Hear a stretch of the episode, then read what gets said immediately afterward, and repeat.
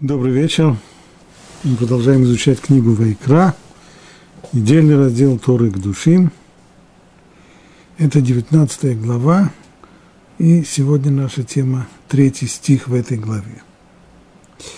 В оригинале, на святом языке, Машуа Кодыш, стих этот звучит так. Иш, имо, авив, тирау, вет шаптотай, тишмору, они, Ашем.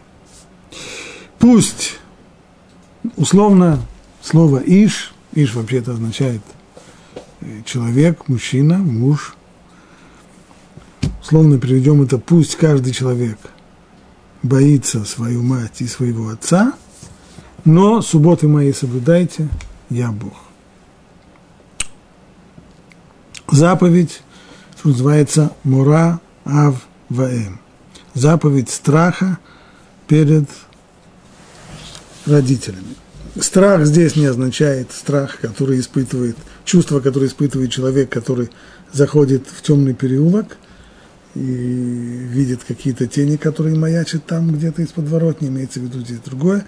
Имеется здесь в виду отношение к родителям как к высшим существам, подобное тому, которое испытал бы человек, находясь в присутствии, скажем, очень важных персон, не знаю, там, руководителей государства, предположим, когда человек два раза или три раза подумает, прежде чем открыть рот, стоит ему сказать это, не стоит ему сказать, будет думать о каждом своем движении перед ним, потому что неправильное поведение в присутствии таких людей чревато. Вот это вот отношение Ира. Иногда переводят на русский язык, чтобы не путать с тем самым страхом. В темном переулке переводят этот словом трепет, но не всегда подходит.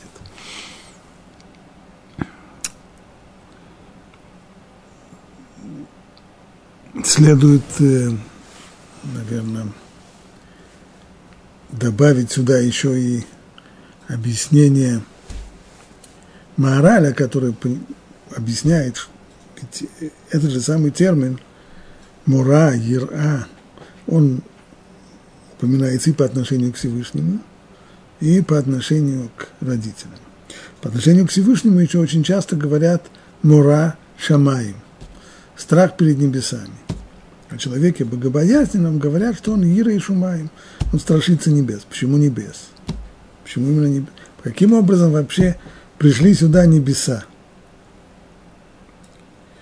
Объясняет мораль, человек, который смотрит на небеса, понимает, достаточно ему взгляда на ночное небо со всеми его звездами и планетами, который понимает, что есть, что он не пуп земли, что есть силы, которые над ним, та самая колоссальная, грандиозная сила, которая создала весь этот мир, и она является причиной его существования, а он только следствие действия этой причины, и перед этой причиной он, он прежде всего должен понимать и ощущать, что он действительно следствие, что он существует только потому, что эта причина дала ему возможность существования, но и потому за свою жизнь он перед ней в ответе.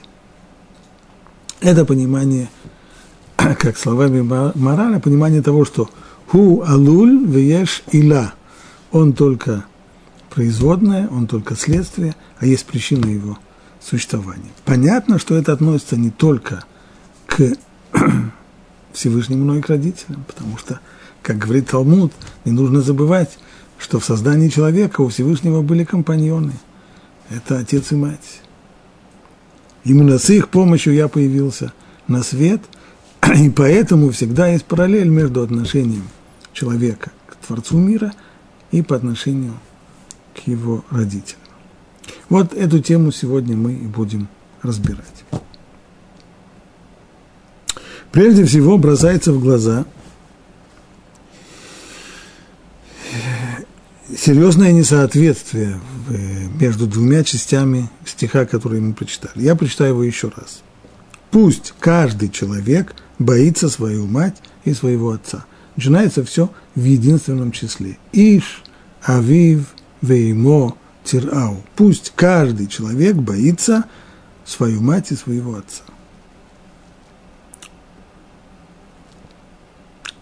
В русском языке так оно, пусть каждый человек боится. Но в оригинале Иш, Ави, Веймо, Тирау, слово «боится» стоит уже во множественном числе. Поэтому если бы мы настаивали на буквальном переводе, нужно было бы сказать «пусть э, каждый человек боятся», или «пусть все боятся», тогда ушло бы. На русском языке невозможно это передать. Иш, Ави, Веймо, Тирау. Вот вопрос, почему начинается в единственном числе, заканчивается во множественном, это первый вопрос. Второе, почему сказано именно «иш». Сказали «иш», что мы переводим каждый, это не буквальный перевод, не дословный перевод. А буквальный перевод – это «иш», это человек или мужчина муж. Как с этими двумя вопросами справляется Раши? Раши приводит здесь комментарий наших мудрецов из трактата Кедушин. Смысл, если переводить не буквально, то есть пшат, не буквальный перевод, означает, пусть каждый из вас, то есть слово «иш», муж не следует понимать буквально, а следует его понимать в пшате – в переносном смысле. То есть пусть каждый из вас боится свою мать и своего отца. Это прямой стих, это прямой смысл стиха Пшат. А Мидраш, Мидраш, как мы знаем, всегда требует буквального понимания слов. То есть, если написано «Иш», мужчина, стало быть, следует понимать мужчина. Тогда вопрос, стоп, это означает только, что мужчины обязаны почитать своих, должны почитать и страшиться своих родителей, а женщины не обязаны?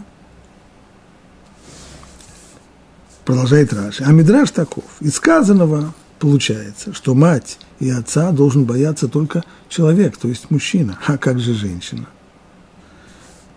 А может быть, действительно, она и не обязана. Если понимать буквально, так не обязана. Нет, говорит Раша. Ведь мы видим в продолжении, это сказано во множественном числе, и шавива ему тирау. Ведь сказано во множественном числе, пусть боятся. Значит, это касается обоих, и мужчины, и женщины. Стало быть, с одной стороны, Тора в начале стиха указывает на то, что это касается только мужчины тут же в конце стиха множественным числом тирау исправляет. Так что понятно, что это касается не только мужчины, но и женщин. Но вопрос тогда, зачем так сложно делать? Почему бы не написать так, чтобы сразу было понятно, не нужно было бы ничего не исправлять, а было бы написано просто ясно, э, все, все одинаковые мужчины и женщины должны, все должны, во множественном числе вместе слова «иш» написать, все должны почитать отца и мать. Если так, зачем же сказано в начале – Иш, то есть муж, потому что мужчина имеет полную возможность исполнить эту заповедь почитания к родителям, а женщина такой возможности не всегда имеет, ибо не властна над собой. Что это означает? Означает это, что с одной стороны закон не делает различия между мужчинами и женщинами. В этом отношении есть равенство полов, то есть и мужчины, и женщины обязаны и почитать своих родителей, и бояться их. Но вместе с тем, когда мы доходим до практического исполнения этой заповеди, то тут возникнет различие между сыном и между замужней именно дочерью, ибо она уже оказывается во власти своего мужа. И так приводит эту Аллаху Кицур Шулханарух. Почитать отца и мать обязаны как мужчина, так и женщина. Однако замужняя женщина, находясь под властью мужа, свободна от обязанности почитания отца и матери.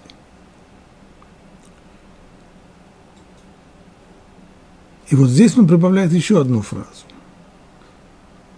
Но если ее муж не запрещает ей, то есть если муж не возражает, то она обязана почитать отца и мать так, как в состоянии этого делать. А вот откуда он это взял?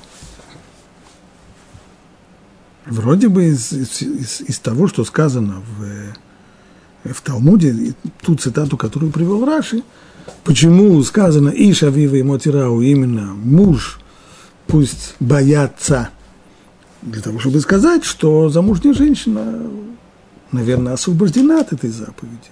Пока она не вышла замуж, нет разницы между мужчинами и женщинами. И сыновья и дочери обязаны проявлять страх по отношению к своим родителям. А как только вышла замуж, она уже не властна над собой. Она должна быть, э, она должна быть у своего мужа, она должна заботиться о своем муже и о своих детях. И это часть ее, это часть ее, не, не только часть, это основные ее обязанности. У нее есть много обязанностей она дочь своих родителей, она жена своего мужа, и она мать своих детей. Ну, а по отношению к кому эти обязанности? Более строго, то есть как быть, если приходят эти обязанности в столкновение? Если родителям нужно сварить суп, и мужу нужно сварить и налить ему суп. Невозможно невозможно в один и тот же вечер налить суп и мужу, и родителям, если только не живут вместе. Но если как э, принято живут отдельно, то это невозможно. Понятно, что то, что мудрецы говорят здесь, что ее обязанности по отношению к своему мужу и к своим детям, они имеют приоритет. Поэтому тарелку супа замужняя женщина нальет своему мужу, а не своим родителям. Но вместе с тем написано, что если, что если муж не возражает, и это никоим образом ему не мешает, то она обязана. Понимание здесь вот какое.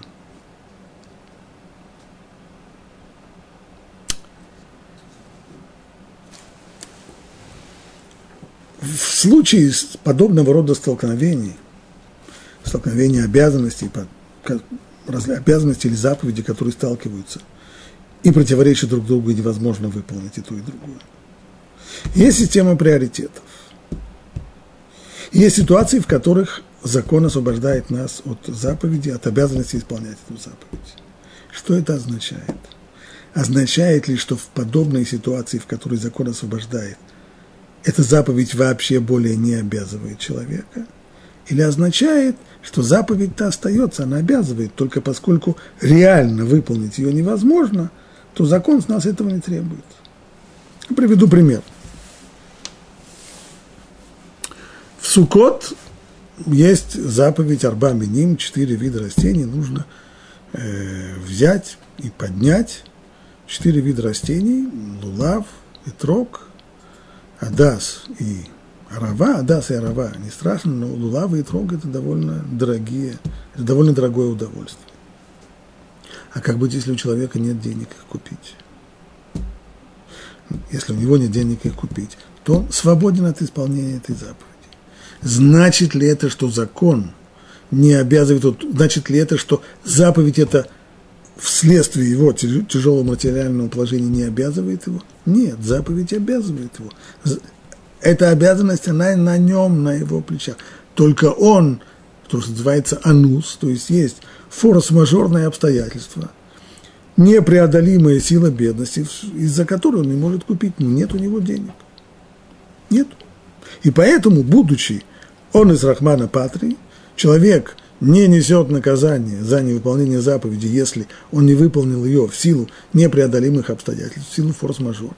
То есть обязанность на нем остается, но выполнить он ее не может, и поскольку выполнить он ее не может, как, как мы сказали, по уважительной причине, то на ней спрос, то есть то он за это не отвечает, на нет и спроса нет. Это одна ситуация. Но может быть другая ситуация, в которой, может быть, мы решим, что человек в данном случае, что заповедь это вообще его более не обязывает. Скажем, комментаторы Талмуда задают вопрос, исследуют этот вопрос – как мы понимаем ситуацию, в которой человек должен по Аллахе нарушить субботу ради спасения жизни другого человека? Это называется пикуах. Если есть больной, предположим, которому, который болезнь которого опасна, есть угроза для жизни.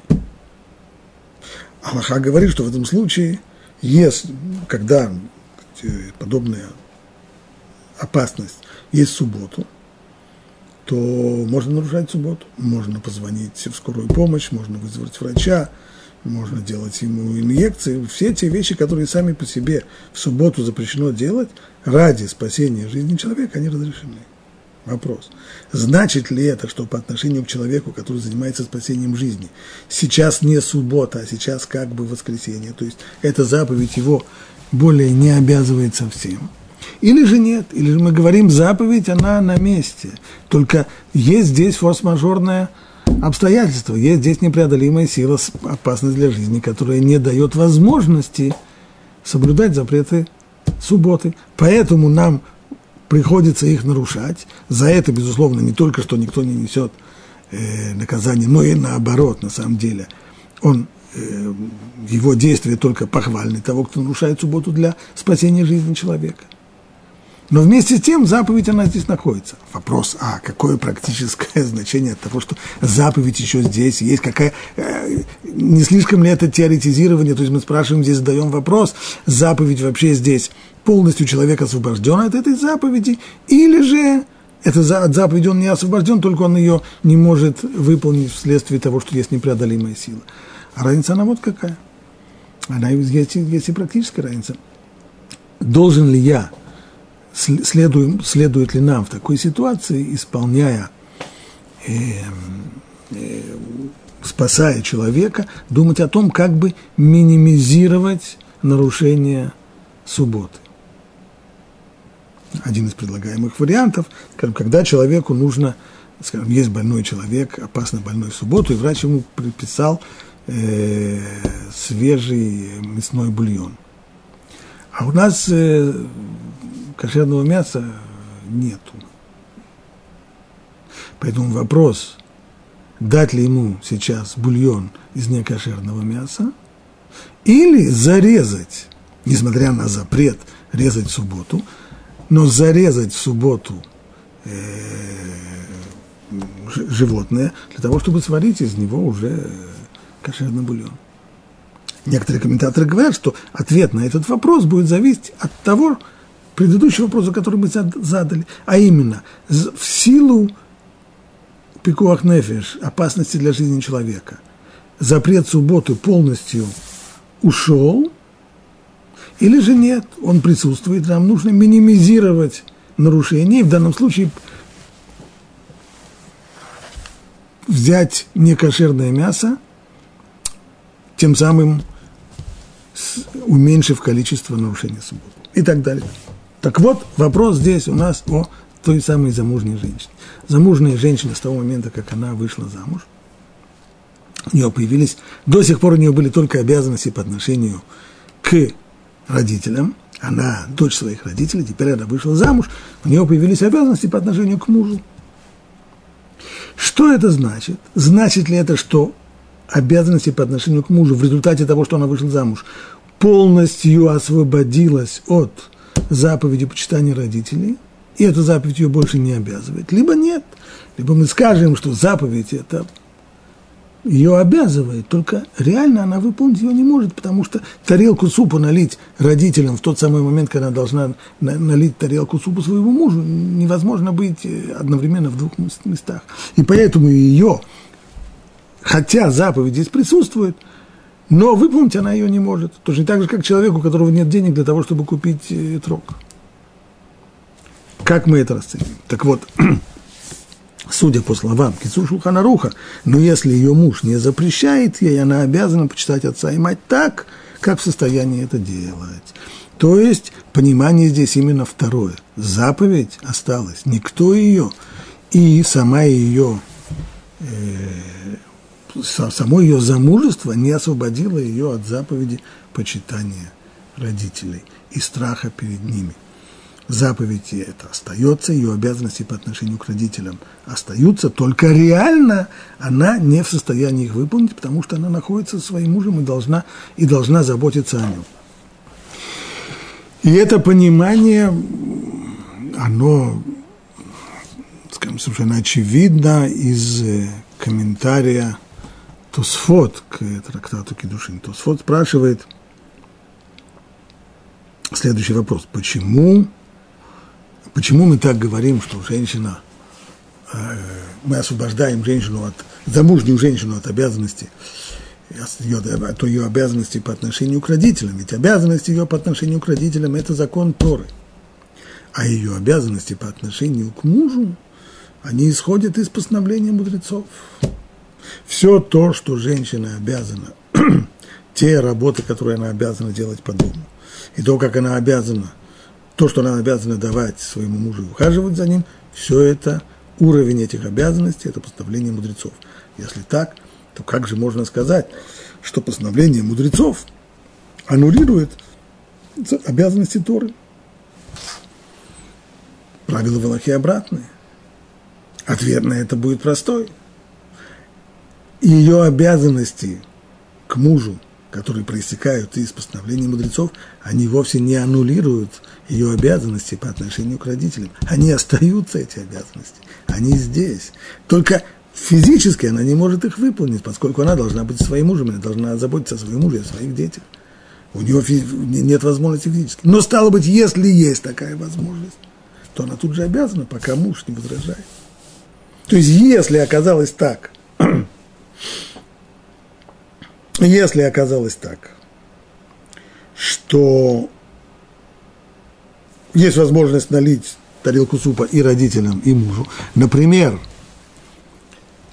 они пригласили родителей к себе, или они сами находятся в гостях у родителей, то здесь, безусловно, женщина, замужняя женщина должна позаботиться о своих родителях настолько, насколько она это может, если это мужу не мешает понятно, что обе стороны, здесь уже мы заходим в область то, что принято называть кицур шалх, то, что принято называть шулхана руха хамиши, пятая часть шулхана руха. Есть четыре части. Формальный шулхана руха, а есть еще пятая, это иметь голову на плечах. Быть дураком – это ужасно, но быть религиозным дураком – это просто катастрофа, потому что тогда это приводит невероятным совершенно последствиям. И поэтому здесь нужно в такой ситуации обе стороны, то есть и родители, и муж, должны проявлять достаточно много ума и такта. А именно, отцу, отцу и матери, родителям, которые знают, что их дочь сейчас серьезно занята работами по дому, не следует им требовать от нее помощи, помощи себе. Должны понимать, что не следует ставить ее в конфликтную ситуацию. И наоборот, скажем,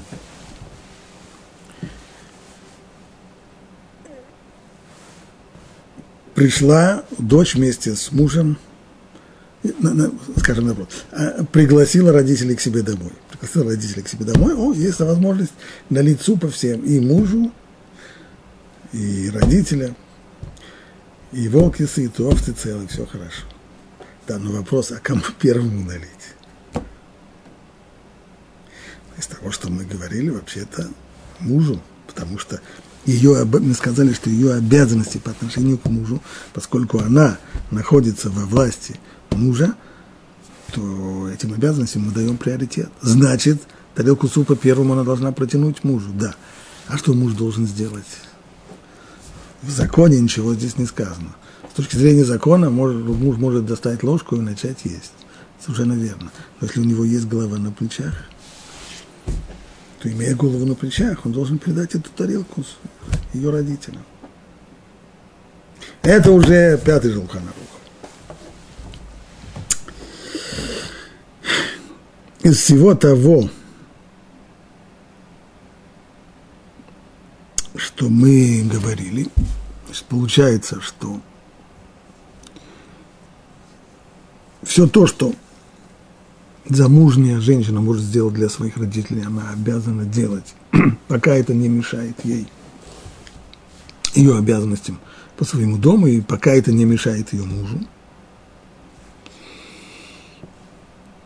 И все, что мы говорили до сих пор, в основном-то касается заповедей кибудаваим, то есть почитание родителей. А есть же две заповеди. Заповедь почитания и заповедь страха перед родителями. коротко, мы еще будем говорить в дальнейшем, но коротко различие вот какое. Почитание родителей – это забота об их нуждах. Ну вот тарелку супа им налить, и сходить для них в магазин, принести им то, что, то, что нужно, сходить на почту и так далее. Все подобного рода заботы, уход за родителями, удовлетворение их потребностей. А что такое мура? Мура – это то, что, то, что мы учим в этом стихе. Пусть каждый боится свою мать и своего отца. Есть конкретные законы, которые регулируют это отношение. А именно, прежде всего, с родителями не спорят и им не перечат. Сказать им ничего подобного неверно, это не так, а все на самом деле по-другому, просто нельзя, потому что э, высшему существу так, с высшим существом так не говорят. А страх этот, это есть отношение к родителям, как к высшим существам, к тем, которые тебя породили.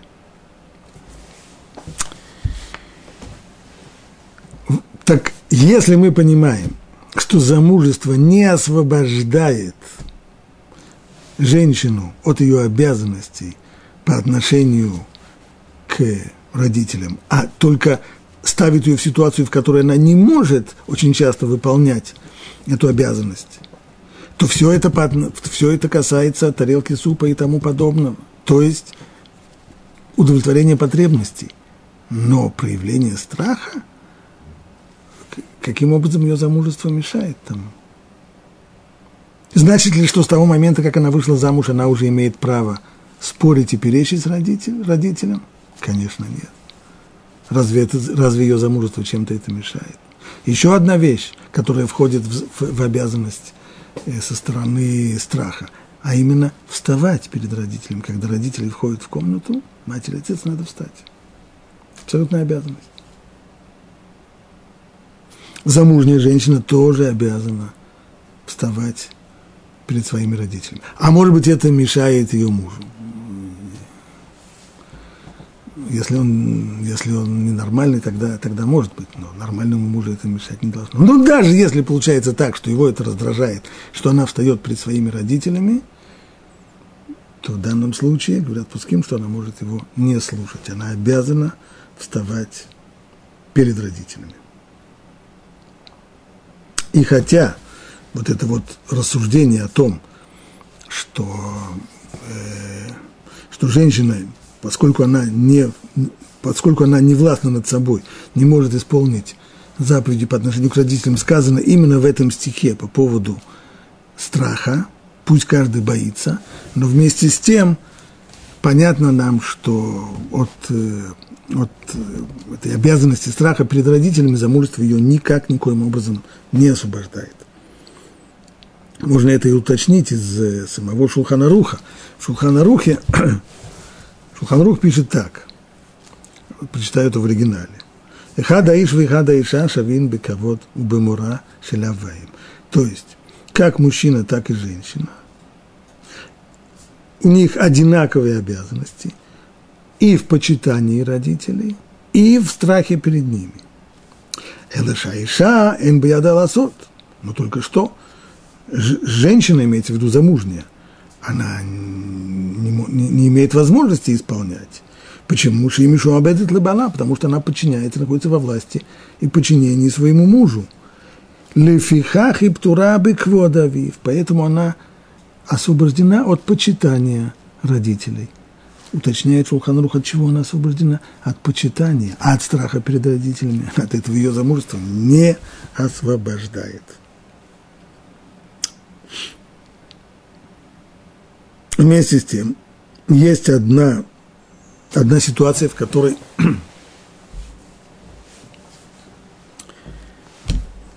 обязанность, исходящую из страха перед родителями, она выполнить не сможет.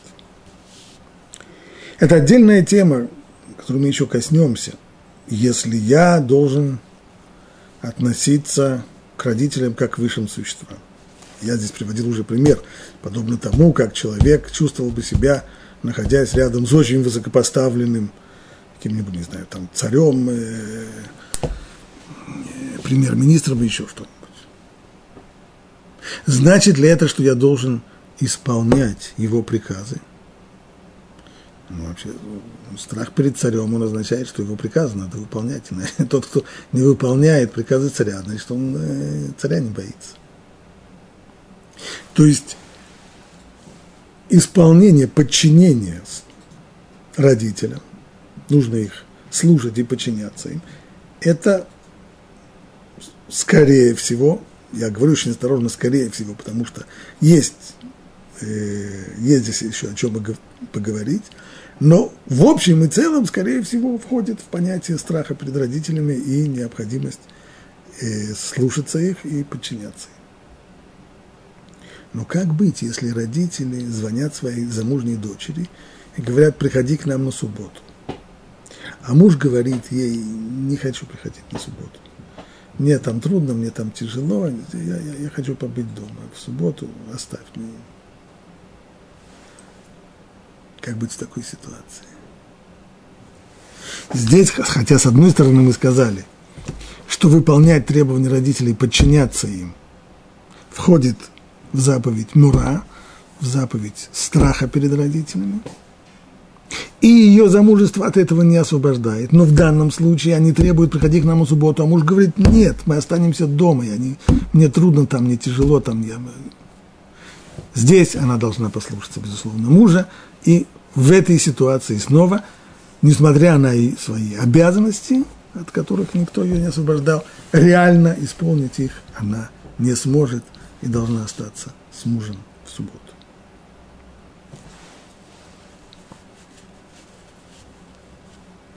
Ну, вот это то, что касается э, замужней женщины. И все это, как уже говорили, исходит из э, вот этой странной формулировки стиха «И шавива и мотирау» пусть каждый муж своего, свою мать и своего отца боятся во множественном числе, но субботы мои соблюдайте. Теперь у нас дополнительный вопрос.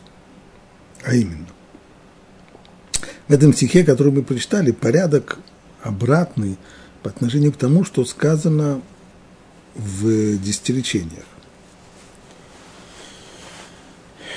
Там сказано «Кабед это виха, в это меха» – «Почитай своего отца и свою мать». Два изменения. Ну, прежде всего, там речь идет о почитании, а здесь речь идет про страх.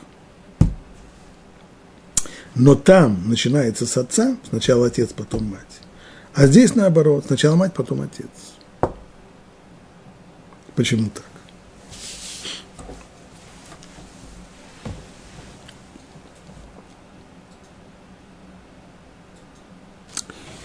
Некоторые комментаторы говорят следующим образом. В десяти заповедях речь идет о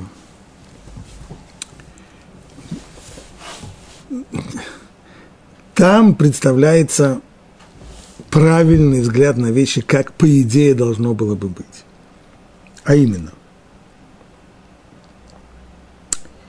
прежде всего должен быть у человека страх перед Богом,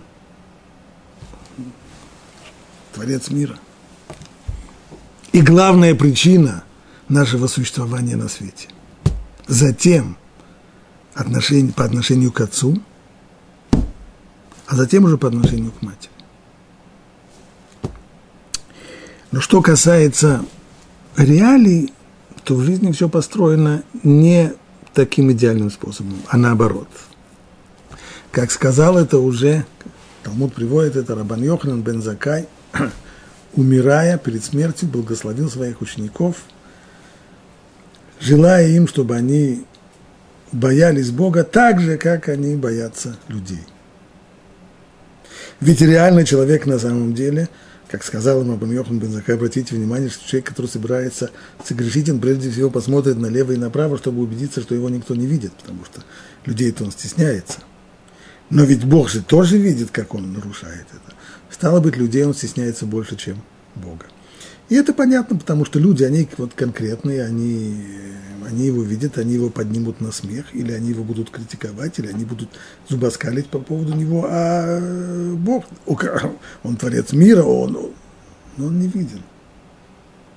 И прямого контакта с человеком, у человека с ним нет.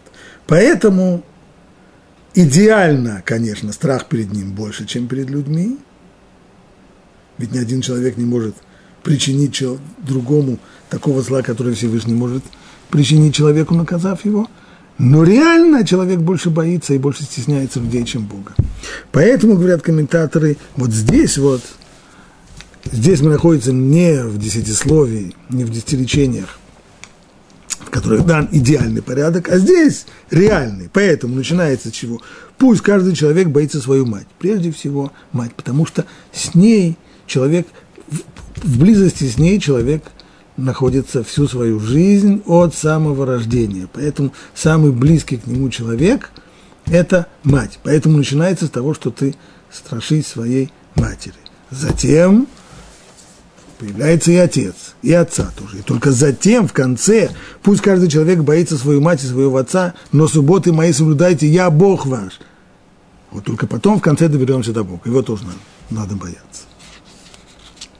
Раши, отвечая на тот же самый вопрос,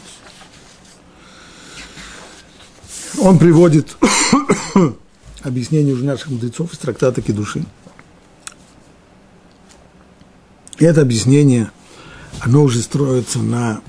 Э, оно привносит сюда и психологический аспект. Пишет Раши так. Здесь, в отличие от десятисловия, Тора упоминает мать раньше, чем отца – Потому что ребенок-то обычно боится отца больше, чем матери. То есть по отношению к кому человек проявляет, у, у, по отношению к кому его отношение более трепетное. Кого человек больше боится, отца или мать? Перед кем он больше трепещет, перед отцом или перед матерью? Понятно, перед отцом. Поэтому Тора говорит здесь, значит, говоря о страхе перед родителями, начинает она с матери, которую человек боится меньше, и обязывает его бояться свою мать. А в десятисловии там речь идет о почитании. То есть наши мудрецы два вопроса, которые мы задали, соединяют, так что один вопрос отвечает на второй. Мы задали вопрос, почему в десятисловии там сказано почитание родителей, а здесь у нас страх перед родителями, и там начинается с отца, а здесь начинается с матери. Один вопрос отвечает на другой. Именно поскольку здесь речь идет про страх. И естественным образом человек испытывает больше страх по отношению к отцу, поэтому Тора здесь, обязывая страшиться своих родителей, начинает именно с матери. А там, в заповеди о почитании родителей, наоборот, отец упомянут раньше матери. Почему? Потому что ребенок-то обычно, его почитание – о почитании мы сказали, что значит чтить Кабеда Тавихова это имеется в виду забота о удовлетворении их потребностей. Здесь по отношению к матери, естественно, у человека отношение его здесь лучше, потому что мать постоянно, именно мать его самого раннего детства, она его кормила, она его поила, она его одевала, она о нем заботилась.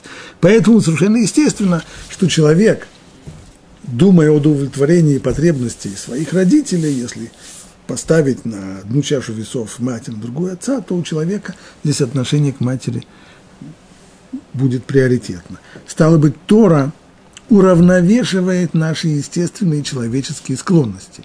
Если наши естественные склонности испытывать страх больше перед отцом, то Тора говорит, да, но и перед матерью нужно испытывать страх не меньше, чем перед отцом. Если естественная человеческая склонность заботиться о своей матери больше, чем о своем отце, то Тора говорит, да, но об отце, это заповедь, это обязанность, нужно заботиться не меньше, чем о матери. Иными словами, получилось у нас, что, и это естественно для Торы, как пишет э, Маораль в, в Гураре, это его комментарий на комментарий Раши, что Тора обычно подчеркивает именно те заповеди, которыми человек пренебрегает. Именно для того, чтобы его подстегнуть в исполнении этой заповеди. А заповеди, которые человек и так исполняет достаточно проворен в ее исполнении, то Тора ее не станет э, подчеркивать, повторять, подчеркивать, потому что здесь и так все в порядке. Выходит из всего того рассуждения, которое мы привели, получается, что с точки зрения Талмуда, как он понимает эти два стиха, что отношение к родителям, к отцу и к матери должно быть равное. Ну а как быть, если... Хорошо, когда в доме, в семье э, мир, когда отец и мать э, требуют от сына то же самое. Но, к сожалению, бывают ситуации, в которых э, требования отца и матери сталкиваются друг с другом. Вот Талмуд в трактате Кедушин, после того, как он объясняет вот то, что мы сейчас привели, говорит так. Один человек, который был на самом деле бен альмана ахат, то есть сын вдовы, другими словами, сирота, у которого была мать, но отца уже не было в живых, спросил Раби Лезер, как мне быть, если папа говорит, налей мне стакан воды – и мама в то же время говорит, налей мне стакан воды. Вот он стакан воды. Что, что мне делать? Кому мне его давать в первую очередь? Папе или маме? Эйзамеем кудем. Один стакан, потом я налью второй стакан. Но вопрос сейчас в очередности, кому первому, папе или маме? Сказали бы до сих пор, что папа и мама равны. Но э, из двух, так, у нас все равны, но есть такие, которые более равны. А кто, кто самый равный из, из обоих равных? Ведь здесь же нужно решить, кому первым. Говорит Талмуд, что Раби Лезер сказал ему так. Инах кводы меха васе квода авиха. Оставь в стороне почитание матери и займись почитанием отца. То есть этот самый стакан, первый стакан, который ты нальешь, ты протянешь его отцу. Почему? Шата веймеха хаевим бехводавиха. Потому что не только ты, но и твоя мать обязаны почитать твоего отца. То есть, если с точки, с, с, с точки зрения твоего отношения, твое отношение как к отцу, так и к матери должно быть одинаковое. Это то, что Тора нам представляет в двух стихах. В одном предварив отца, во втором предварив мать, и получается, что отношение должно быть одно. Это твое отношение к отцу и твое отношение к матери. Но есть ведь отношения между ними. А именно, мать, выйдя замуж за твоего отца, она обязалась, это одна из ее обязанностей, это почитание своего мужа. То есть она обязана заботиться о его нуждах. Стало быть, ты у тебя есть обязанность и к матери, и к отцу, но у матери есть обязанность по отношению к твоему отцу. Стало быть, из этого выходит, что ты должен протянуть этот стакан отцу, а не матери. Продолжает дальше Талмуд. Спросил тот самый молодой человек Рабрезра, получив этот ответ. А как мне быть, если они развелись? То есть, когда вот есть этот треугольник, я обязан отцу, я обязан матери. А мать обязана отцу. Здесь понятно. А если эта связь между отцом и матерью разорвалась, они развелись. А у меня есть одинаковые обязанности, что по отношению к матери, что по отношению к отцу. Так как же мне здесь быть? Говорит Талмуд, прочитаю это в оригинале, Амарлейм и бен рисей неха, никарши бен альманата. Я по твоим глазам вижу, что ты сирота, парень.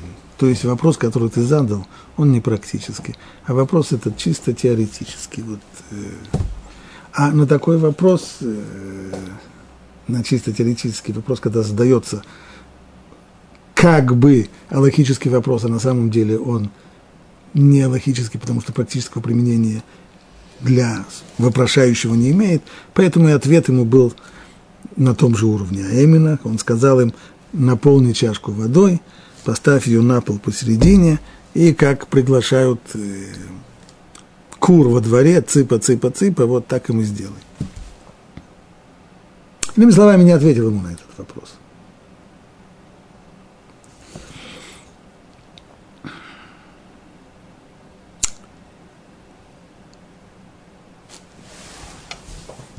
Ну, а что говорит Шулханарух? В такой ситуации, в которой действительно мать и отец развелись, и мать больше не обязана своему мужу ничего. Как бы здесь быть сыну, когда он оказывается в подобной ситуации, мать говорит, налей стакан воды, и отец говорит, налей стакан воды. Кому, кому дать первому? Поскольку они здесь абсолютно равны, то здесь сын может дать тому, кому захочет. Нет никакого приоритета. Он одинаково обязан по отношению и к отцу, и к матери, поэтому ситуация, в которой реально это может быть, ну хотя бы э, вот та же ситуация, подоб, подобное мы уже упомянули, когда мать и отец развелись, и каждый из них требует, чтобы сын вот в эту субботу прибыл к нему. Мать говорит, приходи ко мне, Отец говорит, не, приходи ко мне. Кого он должен слушать, кому он должен подчиниться. Они оба в данный момент одинаковы. Стало быть, сын может сделать то, что он захочет. Прийти к тому из своих родителей, кому он захочет. Следует здесь э, уточнить еще одну вещь, а именно –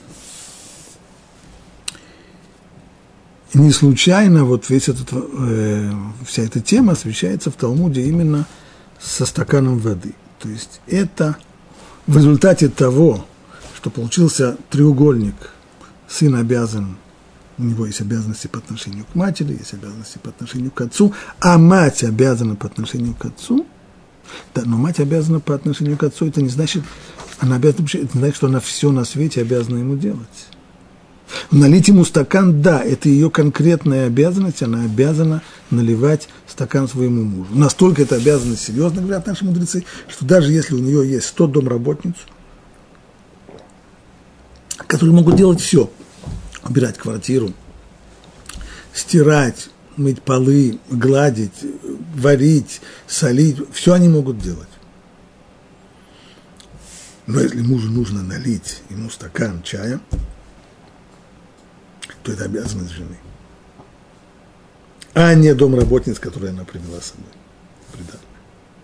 Значит, подобного рода вещи, здесь всегда существует этот треугольник, так что даже если сын бы решил бы дать стакан, предпочесть и дать стакан чая матери, мать должна была бы на самом деле передать его отцу, потому что ему тоже хочется чая. Но если оба требуют от сына какое-то действие, которое жена не обязана делать мужу, то и здесь этот треугольник не получился, здесь все равно, как они развелись. И тогда сын тоже может делать, то, э, может э, выполнить требования либо отца, либо матери, так как он захочет. Какой-то пример, что, что именно, скажем, э, то, что жена не обязана делать своему, своему мужу. И, если родители требуют от э, э,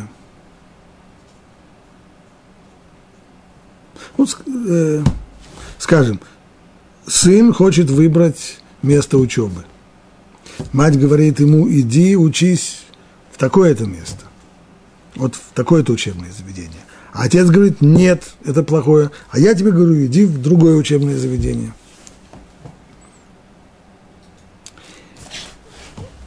Лучше быть э, богатым, но здоровым, чем бедным, но больным. Хорошо, когда можно исполнить требования отца и матери, здесь невозможно. Либо-либо. В этом отношении, ведь мать ничего по отношению выбора места учебы, ничего по отношению к отцу не обязана. Поэтому здесь этот треугольник не получается. Стал быть, здесь есть только одинаковые совершенно обязанности слушать мать и слушать отца. Поэтому в данном случае – сын может выбрать то требование и подчиниться тому из них, кому он захочет. Отдельный вопрос, а кто сказал, что в такой ситуации сын вообще обязан слушаться хотя бы кого-нибудь из родителей или даже обоих в области выбора места учебы, из чего это происходит. Ну, наверное, как мы сказали выше, из того, что есть требования бояться родителей, стало быть, подчиняться, слушаться их, подчиняться их требованиям. Но, как мы увидим, на самом деле эта вещь еще не простая, это еще бабушка надвое сказала, но это еще только впереди. Пока что мы должны успеть хотя бы конец этого стиха, и пусть каждый человек боится свою мать и своего отца, но субботы мои соблюдайте. А какое отношение, как народ говорит, в огороде Бузина у Киеве дядьку, какое отношение имеет сюда субботы? Для чего это? И почему?